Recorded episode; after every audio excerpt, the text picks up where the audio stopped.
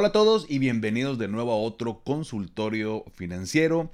Sábado, fin de semana, todo mundo estamos relajados. Bueno, quiero creer que estamos relajados. Estás trabajando, a echarle todas las ganas, estás descansando, pues a descansar como se merece. Por lo pronto tenemos aquí nuestro cafecito, las preguntas ya listas de, que me hicieron a través de las redes sociales, del grupo de Telegram y demás. Antes de iniciar, eh, te recuerdo que puedes suscribirte al canal de YouTube, ahí puedes ver este episodio. Eh, igual, lo encuentras como Finanzas y Café. Tus preguntas me las puedes enviar a través del canal de Telegram. Eh, te voy a dejar la liga en la descripción si quieres ingresar. Ahí puedes en el grupo y de pronto ahí discutimos también otras cosas relevantes que tienen que ver con tus finanzas. o bien me puedes mandar mensaje como siempre a través de Instagram. Sin embargo, bueno, me ayudarías muchísimo para recopilar ahora que salió esta nueva red social de threads de, parte de Meta, pues ya está, tenemos otra red social más que viene a competir, pues la realidad es que con todo contra Twitter, entonces está Instagram, TikTok, Twitter, Threads, eh, YouTube, eh, Telegram, WhatsApp, por muchas eh, vías que podemos comunicarnos, entonces me ayudarías mucho si me mandas tu, tu, pregunta a través del canal de Telegram. Sin embargo, bueno, pues si no sabes dónde picarle y demás, no te apures, me puedes mandar por Instagram. Pero bueno, el día de hoy tenemos eh, unas preguntas también bastante interesantes. Les agradezco que me manden sus, preguntas. Eh, creo que estos, esta sección de consultorio financiero se ha, se ha afianzado bastante bien. La verdad es que cayó mejor de lo que yo esperaba. Eh, todo derivado de, comentarios de parte de ustedes. Entonces me da mucho gusto. Qué bueno que, nos, que les guste. Eh, cualquier retroalimentación es bienvenida. Pero bueno, vamos a iniciar porque luego salen ahí la raza que dice que eh, me tardo demasiado en iniciar con el episodio. Pero bueno, pues estamos, estamos en fin de semana, estamos descansando, relax. Eh, pueden ver el episodio mientras están desayunando, comiendo, echando una chedecita. Por lo pronto yo con mi cafecito. Mm. Y vámonos con la primera pregunta que me la hizo Ricardo. Me dice, ¿Qué opinas de usar un sistema de autofinanciamiento para comprar casa o coche? Por ejemplo, me ha parecido mucho la publicidad de autofinanciamiento ION. Eh, ¿Conoces o sabes algo de ellos? Muy bien.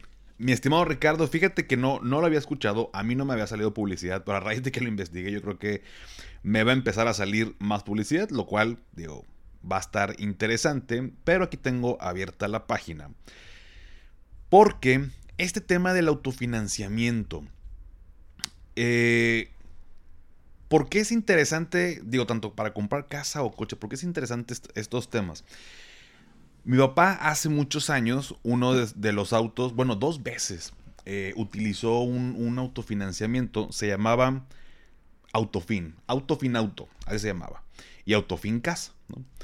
Entonces, lo curioso de estos autofinanciamientos es que eh, mi papá iba haciendo unas aportaciones. No sé, tienes que, voy a inventar números, ¿eh? Tienes que aportar 5 mil pesos mensuales. Entonces, tú ibas aportando, sin embargo, ahí se manejaban por sorteo. Imagínense que es como una tanda, ¿no? Tú vas pagando y de pronto en este mes te tocó que te cayera este, la lana y con eso compras tu auto o compras tu casa. En este caso mi papá lo utilizó para dos autos Em, y en su momento me dijo que, fue como una buena opción para él. Digo, la verdad es que ya no se acuerda muy bien de los términos, sin embargo, sigue existiendo. Entonces, tú vas aportando, sin embargo, no tienes mucha certidumbre de el día 5 de mayo te va a caer la lana, sino que cada mes van haciendo un sorteo eh, y te puede tocar. ¿no? Entonces, cuando te toca, bueno, pues ya con eso compras eh, tu auto o tu casa. Entonces, ¿cómo funciona esto de, en específico, lo que me preguntas tú, Ricardo, de ION autofinanciamiento? Me puse a leer aquí toda la página, las preguntas frecuentes. Em, y toda la información. Y bueno, funciona de la siguiente manera. Igual es como una tipo tanda y te ofrecen tres tipos de planes. Eh, les voy a mencionar rápidamente eh, los tres tipos de planes. Le llaman Incuba, otro le llaman a tu ritmo y otro se llama natural. Cada uno tiene diferente aportación. Por ejemplo, el Incuba eh, te piden 6.600 pesos al mes por cada millón que necesites de financiamiento. el, a tu ritmo te piden 5.000 pesos por cada millón y el natural 8.400 eh, al mes por cada millón de autofinanciamiento. la diferencia entre cada uno de ellos va a ser em, cuánto tienes tú del enganche. Por ejemplo, el primer plan te dice, necesitas reunir el 30% y nosotros te ponemos el 70% restante. O sea, primero júntame el 30% y arrancamos el plan y vas pagando la mensualidad. Te ponemos, te financiamos el 70% eh, restante. Y así, el otro es el 20% eh, o, los meses, le llaman adjudicaciones. Cuando cada mes, es una vez al mes hacen ellos estas adjudicaciones, eh, lo hacen de manera presencial ante un notario y es cuando te puede tocar ya que te den esa, esa lana. Entonces, dice, oye, bueno, ¿qué diferencia habría? O, sería buena idea, como dice Ricardo, adquirir estos autofinanciamientos por qué no un crédito hipotecario. Bueno, ahí te va la razón. Em, cuando hablamos de autofinanciamiento, no, no se meten tanto al tema, o son, más flexibles para otorgarte el crédito. Eh, no necesitas comprobar ingresos em, y no necesitas tener un gran ahorro eh, inicial.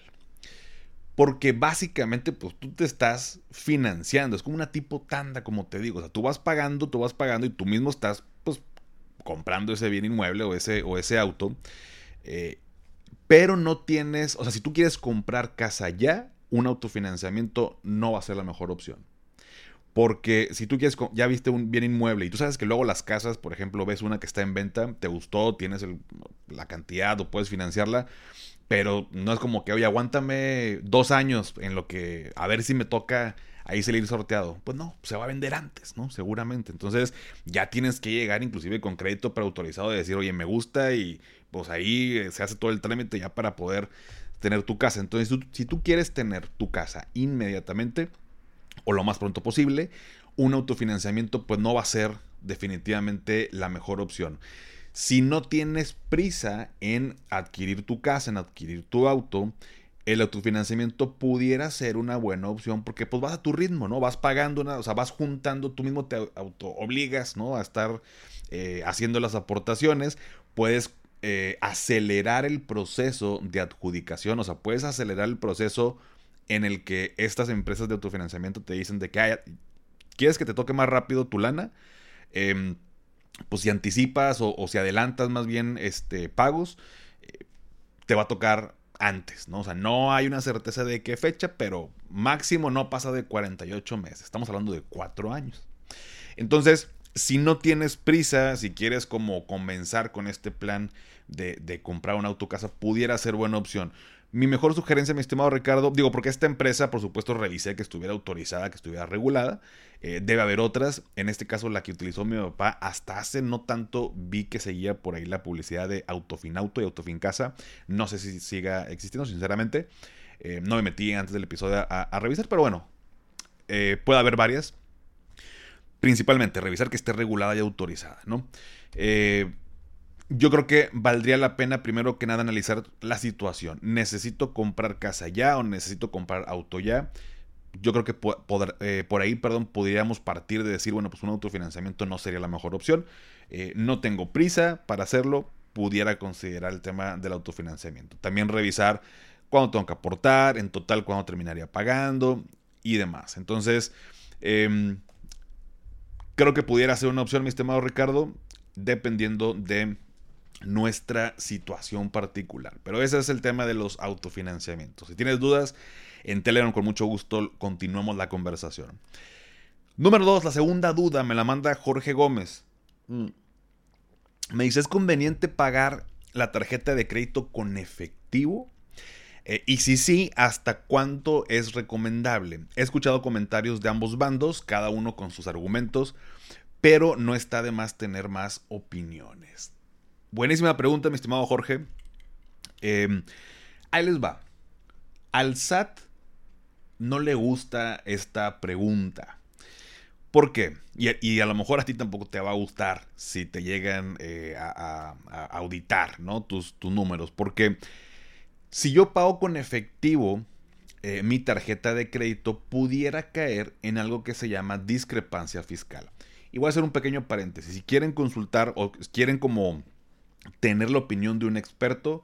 Siempre les comparto, eh, es una gran amiga con Marisabel, mejor conocida como Mar Fiscal. Eh, igual le pregunto o le pueden preguntar directamente. Eh, Pero ahí les va. podemos caer en una discrepancia fiscal. ¿Qué significa una discrepancia fiscal? Si yo, por ejemplo, no es el caso de Jorge, no me lo comentó y, sé que no es su caso, pero vamos a suponer un, un médico, ¿no? Que de pronto recibe o puede recibir mucho efectivo porque pues, son consultas y le pagan tal cual. Pues el médico pues, no lo va a meter a su cuenta porque se la van a fiscalizar. Es una realidad. Pero imaginemos que este, que este médico tiene una tarjeta de crédito y la está utilizando y, y dice, oye, pues en vez pues el efectivo, pues voy a pagar con eso la tarjeta de crédito, pues al cabo, pues para no meterlo en una cuenta, pues con eso voy saldando. Entonces imagínense que el médico ante el SAT, eh, él gana, voy a inventar números, 500 mil pesos anuales. Pero si juntamos lo que, lo que le pagan por transferencia más el efectivo, imaginemos que el doctor gana un millón de pesos, o sea, el doble de lo que el SAT sabe que, que gana. Entonces, si yo estoy gastando con o yo estoy utilizando mi tarjeta de crédito y luego estoy pagando con el efectivo, pudiera darse el caso que digas, oye, eh, en el año gastaste 800 mil pesos y ganaste 500 mil. ¿De dónde salieron los, los 300 mil pesos adicionales? Entonces, para el SAT, el SAT va a asumir que no has pagado impuestos eh, de ese dinero que en este ejemplo, pues no ha pagado impuestos. Entonces, ¿qué va a pasar? Te van a cobrar los impuestos de ese, de ese diferencial. Pero a veces hay personas que por alguna razón puede que saca o les gusta más como que manejar el efectivo y de su cuenta, o sea, les cae dinero a su cuenta, sacan el efectivo, traen efectivo y luego pagan la tarjeta de crédito. Dices, oye, güey, pues yo ya, yo ya pagué impuestos, así pagué, pues me lo transfirieron, no sé, de mi nómina y pues me retuvieron los impuestos yo ya pagué, pues saqué el efectivo y luego pagué con efectivo la tarjeta de crédito. Bueno, no debería haber problema, pero tengo que comprobarle al SAT que ese dinero ya pagó eh, impuestos. Entonces ahí es donde nos podemos meter en una bronca. Recomendación, no paguemos con efectivo la tarjeta eh, de crédito. Al SAT, recordemos, no le gusta el efectivo. Eh, por eso cuando metemos facturas que queremos hacer deducibles, te piden que el pago sea vía transferencia electrónica, o sea, que salga de alguna institución o de tu cuenta para pagar ese, ese gasto y que te la consideren deducible, porque si la pagas en efectivo, eh, pues se puede prestar justo a esto que estamos platicando. Por eso al SAT no le gusta el efectivo. Recomendación, no paguemos la tarjeta de crédito con efectivo.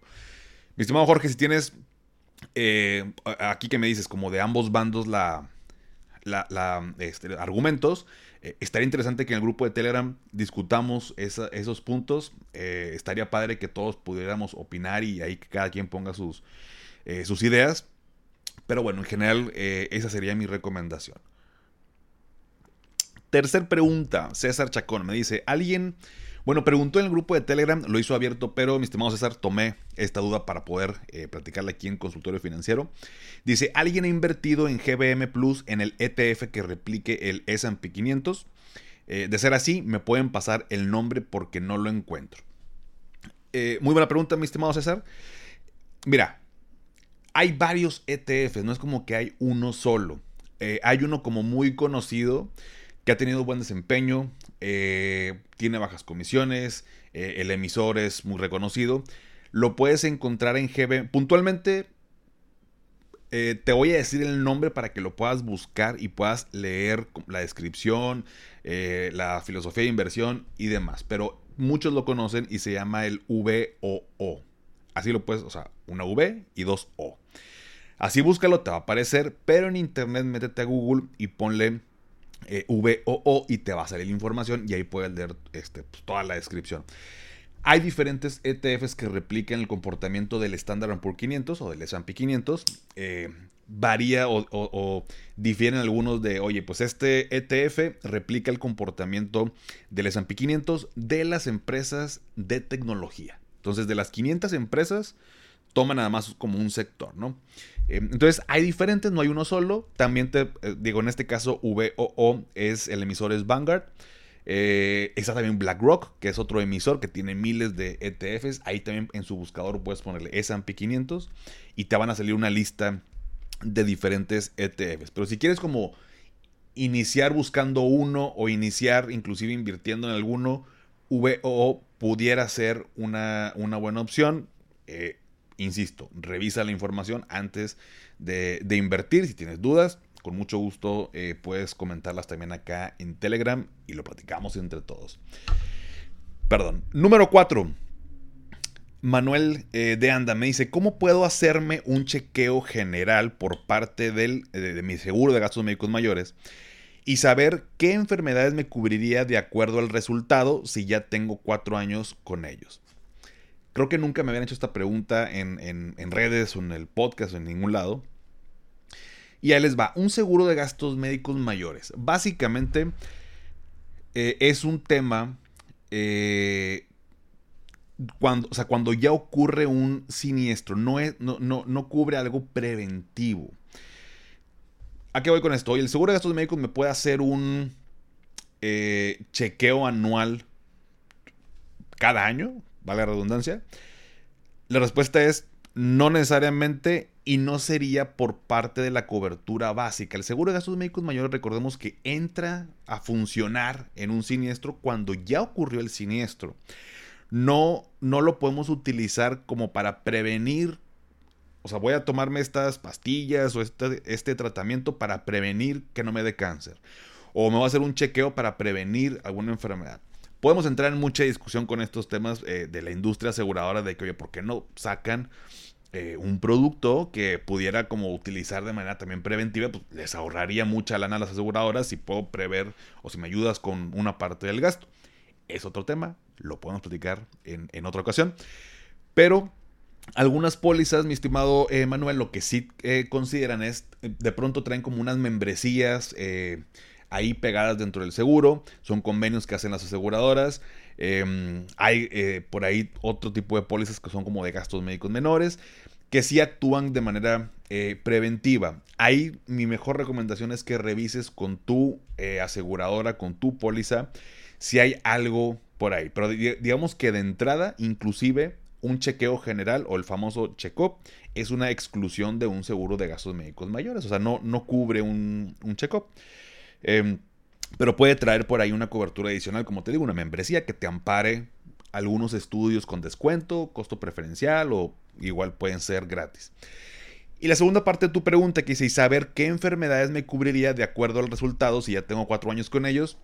Ahí no te preocupes, Manuel, o sea, no, no va en función de lo, si me llegaran a detectar algo, por ejemplo, en ese, en ese chequeo eh, general que yo me haga, oye, me salió, voy a inventar, eh, diabetes, ¿no? Que soy diabético. Toco madera, este, ahorita que estoy hablando, pero, oye, tengo diabetes.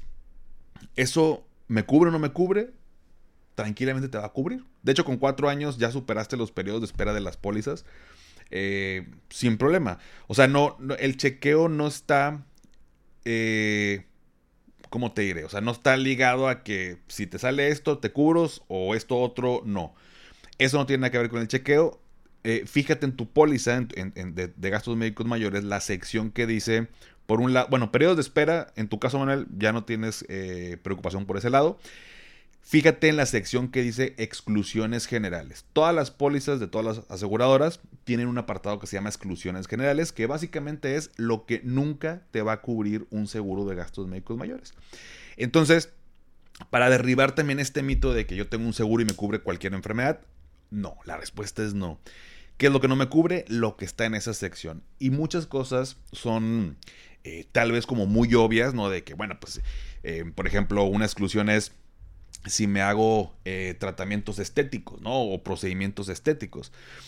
Para eso nos sirve una póliza de gastos médicos mayores, ¿no? Entonces, em, ahí viene detallado cada una de estas exclusiones, lo que nunca, nunca te va a cubrir. Si tienes dudas, insisto, con mucho gusto, en, el grupo de Telegram, ahí me puedes comentar. Y por último, em, mi estimado Tony, eh, te agradezco, has estado muy activo también en, Instagram, tienes muy buenas eh, preguntas, te agradezco que compartas conmigo eh, tu caso y todo lo que me platicas. omití alguna una, parte de la pregunta de Tony porque, bueno, viene información sensible en cuestión de, sus pólizas, pero Tony me pregunta y me dice, tengo, tengo un par de seguros de vida. Bueno, es lo que yo resumí, me, detalló por ahí las sumas aseguradas y qué tipo de producto, pero no es relevante para, para la pregunta y para no soltar información de más. Tengo un par de seguros de vida. Aquí la cuestión, aunque son dos buenos productos, es que yo obviamente solo platiqué lo que quería como, o sea, con el asesor, como mi proyecto personal. Pero según mi segundo asesor, porque, bueno, omití esa parte también, pero tiene dos pólizas, una con un asesor y otra con otro asesor. Me dice, mi segundo asesor, eh, según, perdón, según mi segundo asesor, no se me ofreció el producto correcto de acuerdo a mi necesidad. Y entre paréntesis pone, ya nunca supe quién dice la verdad. Entonces, ¿cuáles son esas preguntas que debemos hacer o cuáles son esas preguntas que debemos esperar de un asesor? ¿Cómo distinguir a un buen asesor de un vendedor?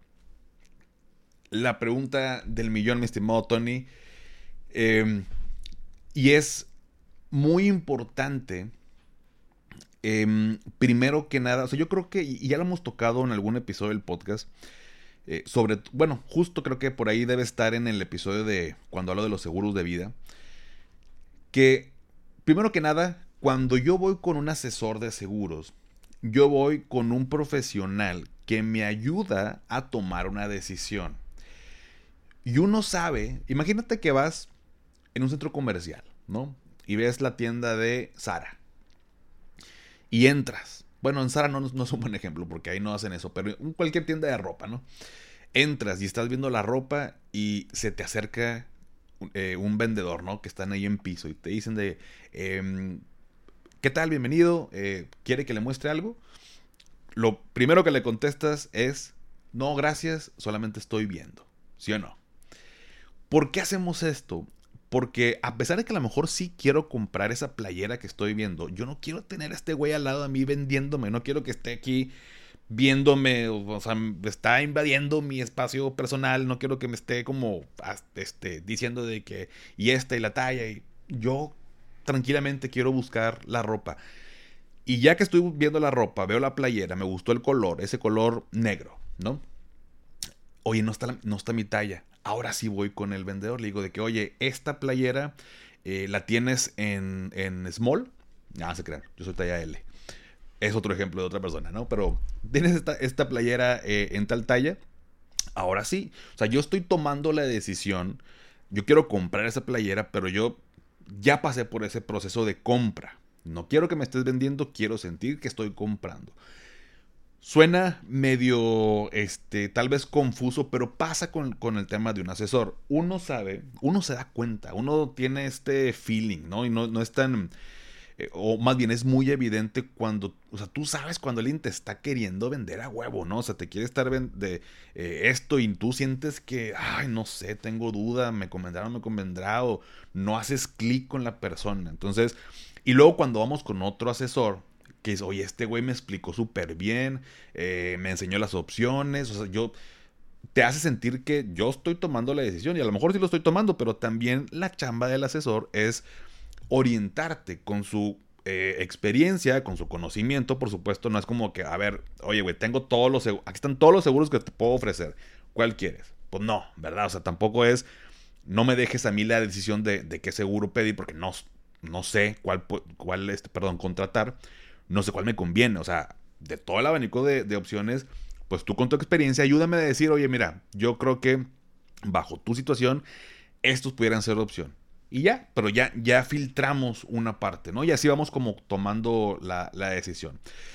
Lo ideal es, la realidad es que el asesor, después de que te haga preguntas, no te traiga un abanico de opciones, sino que te diga, oye, eh, Tony, yo creo que eh, o considero que esta propuesta es la mejor para ti. Y esa decisión de demostrarte esa propuesta, pues es con base en la información que tú le proporcionas. Eh, esto que me dices que el segundo asesor te dice que no, no te ofrecieron el producto correcto de acuerdo a tu necesidad, no estoy muy seguro que haya sucedido así, porque también la situación de vida de cada persona va cambiando conforme pasa el tiempo. O sea, si yo contraté un seguro de vida a mis 23 y luego eh, años más tarde eh, me, caso y tengo hijos, pues tengo otra situación. Pues por supuesto que a lo mejor el primero que contraté ahorita no sería una opción para mí, eh, porque tengo otra situación de vida. Entonces, pues uno va cambiando y, como tal, hasta me suena decirte de, oye, este, no, pues el otro asesor como que no, no te ofreció lo que ocupabas. Hasta se me hace medio mala onda de, aquel güey no es bueno, yo sí. Eh, para mí pierde tal vez incluso un poco de, credibilidad. Al menos como está escrito por aquí este lado. Entonces, pero siento que te quedaste como quiera, que tengo dos, dos seguros, son buenos, son buenos productos, pero no sé si es lo que, lo que me conviene. Entonces, ¿qué debo preguntar? Yo creo que más que preguntar, eh, tú como cliente, Tony, eh, más bien el asesor es el que te pregunta y, y, uno responde. Es como cuando uno va al doctor yo no le pregunto al doctor, yo le digo al doctor, doctor, me duele aquí de este, me, duele la cabeza. Si yo nada más le digo me duele la cabeza, el doctor me va a decir, tómate un, este, como este chiste, ¿no? De que todos los médicos dicen, tómate un paracetamol, paracetamol para todo, ¿no? Eh, pero bueno, es, es, broma para todos mis amigos eh, conocidos y gente que sigue aquí que son médicos. Eh, pero bueno, paracetamol. Así puede quedar el asunto. Oye, doctor, pero no, sabes que me duele la cabeza, pero me duele aquí atrás. Ah, ahí cambia el asunto, ¿no? Porque una cosa es un dolor de cabeza tal vez como muy tranquilo, muy normal, y otra cosa es que te duela mucho en cierta parte de la cabeza y es como que, a ver, entonces el, doctor puede tomar la decisión de decir, ok, eh, ¿desde cuándo te duele la cabeza? Eh, ¿Qué tan intenso es el dolor? Eh, ¿Has tomado algún medicamento o es la primera vez que vienes a consultar? Eh, ¿te, has hecho algún estudio? ¿Sí o no? Entonces, el doctor con su experiencia es el, el que sabe formular esas preguntas que, le van a ayudar a generar un diagnóstico. O a lo mejor en ese momento no se puede hacer un diagnóstico. A lo mejor de que, oye, te ocupo ser un... ¿Cómo se le llama a estos? Este... Eh, el TAC. Bueno, corríjanme, este, amigos, amigas que son médicos.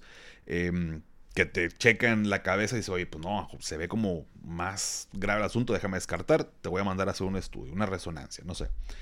Em, entonces, bueno, un, va descartando, va preguntando, va realizando ciertos eh, procedimientos, ciertos estudios para finalmente determinar, decir, ah, es migraña, ¿no?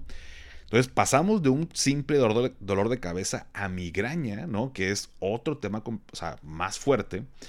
Pero eso solamente pudo suceder eh, con las preguntas que te hizo. Y esas preguntas salen también de su experiencia y su conocimiento. Entonces, más que, más que uno preocuparse por, oye, ¿qué le tengo que preguntar al asesor? El asesor es, eh, la realidad es que es el que tiene que estar capacitado para hacer las preguntas correctas. Entonces, para cerrar con esta, con esta um, idea, eh, yo les recomiendo que si quieren contratar un seguro, el que me digan, uno, acudan con un asesor. Oye, Paco, no conozco a ningún eh, asesor. Eh, bueno, creo que las recomendaciones, si tengo mi compadre, mi comadre que tiene eh, un seguro y en alguna carne asada me comentó de que no, está con madre mi seguro, la verdad es que súper bien entendidos, oye, pues compárteme el contacto de tu asesor o de tu asesora. Creo que la recomendación vale mucho la pena porque ya tu amigo, tu familiar, pues no te va a jugar chueco, ¿no? Entonces, o normalmente no te va a jugar chueco, eh, y, es, y es una buena experiencia ya comprobada. Y esa buena experiencia eh, sale también de uno sentirse eh, que lo escuchan, que realmente armó un traje a la medida. Siente uno también ese, ese clic y esa confianza con, la persona. Entonces, em, es la manera como de, distinguir. Lo, lo, que tal vez yo no me no, quiero que suene mal, porque yo sé que muchos asesores y asesoras me siguen en, el podcast, eh, colegas y, demás. No necesariamente, y yo creo que pueden coincidir, pero nomás no quiero este, tocar ahí temas que puedan molestar, pero no necesariamente un asesor o una asesora que venda mucho quiere decir que sea el mejor o la mejor. Y apliquen todo en esta vida, ¿no? No porque sea un médico que gana mucho dinero operando quiere decir que sea el mejor doctor. Por supuesto que si hay una relación entre ser muy bueno y ganar mucho. Pero no, no me iría solamente con esa. Eh, con esa. con ese parámetro para decidir quién quiero que sea mi asesor. Porque fácilmente tú puedes hablar a la aseguradora y dime, oye, contáctame con el asesor número uno de a nivel nacional. Y punto, ¿no? O sea, si ese fuera el único, el único eh, parámetro, la única característica que yo evaluara. Entonces, eh, creo que es una manera integral. O sea, sí me dice mucho alguien que le va bien en, su trabajo, que eh, lo, lo busquen muchas personas. yo buscaré el tema de la recomendación. Eh, buscaría, por, supuesto, tener una reunión inicial, como cuando uno sale con alguien. Oye, vamos a platicar y, uno siente esta vibra, uno siente este clic que hace con la persona. Em, y también ver, bueno, pues a ver, te platico, porque también a mayor confianza que tiene uno con, con, con una persona, con cualquiera, me abro más. Entonces, si yo tengo confianza contigo, yo me voy a abrir más para platicarte más cosas. Si no te tengo confianza, me voy a cerrar o te voy a contestar nada más lo que me digas, ¿no? De que, oye, ¿tienes seguros? No. Eh, eh, ¿Estás casado? Sí, ¿no? Y no, realmente no va a ser de beneficio para ninguna de las dos partes. Entonces, eh, ¿es lo que buscaría? No buscaría preocuparme por qué le voy a preguntar. Yo te diría, Tony, que, ah, como me lo comentaste, digo, la información que me mandaste, eh, tienes buenos productos, estás eh, bien protegido, una muy buena aseguradora. Eh, no, no, no me estresaría, pero también es válido que digas, oye, voy a buscar una tercera opinión o un tercer asesor. Y nada más como para pues tener otra opinión más de un experto, un profesional que se dedica, que se dedica a eso. Pero bueno, Familia, pues hasta aquí el episodio del día de hoy. Estas fueron las cinco preguntas. le agradezco a Ricardo, a Jorge, a César, a Manuel y a Tony. Eh, esta vez puros, puros hombres, chavas, dudas, mándenme. Este, me encanta también que, me hagan preguntas. Aquí coincidentemente salió que puros hombres me, hicieron el día de hoy las preguntas. Pero con mucho gusto, pues eh, recibimos todas lo que pasa en la semana. Eh, hago corte, normalmente el día jueves eh, o viernes muy temprano. Y bueno, trato de grabar el, viernes por la tarde para que el sabadito esté recién salidito del horno con todas las preguntas y que nadie se quede con dudas. Pero bueno, Únete al grupo de Telegram, ahí me puedes compartir tus dudas. La liga te la voy a dejar en la descripción. Sígueme en Instagram, TikTok, Facebook, Twitter y ahora, ahora también. Es más, quita Twitter porque Twitter ni le muevo. Instagram, TikTok, Facebook y Threads, la nueva red social de Meta. Mejor ahí sígueme porque Twitter, la neta, eh, no creo que le vaya a mover en el corto plazo. Pero me puedes encontrar como eh, arroba finanzas y café. También suscríbete aquí al canal de YouTube Finanzas y Café. Dale a seguir en Spotify para que aparezcan los episodios en automático como cada sábado. Y si todavía no has calificado el podcast en Spotify desde la aplicación, me ayudarías muchísimo si me regalas 5 estrellas Obviamente solo si te gusta el contenido y esto me ayuda a llegar a más personas. Y antes de despedirme, recuerda, haz lo que te haga feliz, toma tu rico café, te mando un abrazo y espero que tengas un excelente fin de semana. Hasta pronto. ¿Nunca te alcanza para lo que quieres? ¿Le tienes miedo al crédito, los seguros, las inversiones, al? Pues no te preocupes más, estás en el anuncio de 30 segundos correcto. Bienvenido a Maldita Pobreza. En este podcast te daremos hacks para entender tu seguro de gastos médicos, sobrevivir al hot sale o el buen fin, ahorrar e invertir en bienes raíces. Maldita Pobreza, producido por Sonoro. Busca Maldita Pobreza en cualquier plataforma de podcast. When you need mealtime inspiration, it's worth shopping Kroger, where you'll find over 30,000 mouthwatering choices that excite your inner foodie. And no matter what tasty choice you make, you'll enjoy our everyday low prices, plus extra ways to save, like digital coupons worth over $600 each week. You can also save up to $1 off per gallon at the pump with fuel points. More savings and more inspiring flavors make shopping Kroger worth it every time. Kroger, fresh for everyone. Fuel restrictions apply.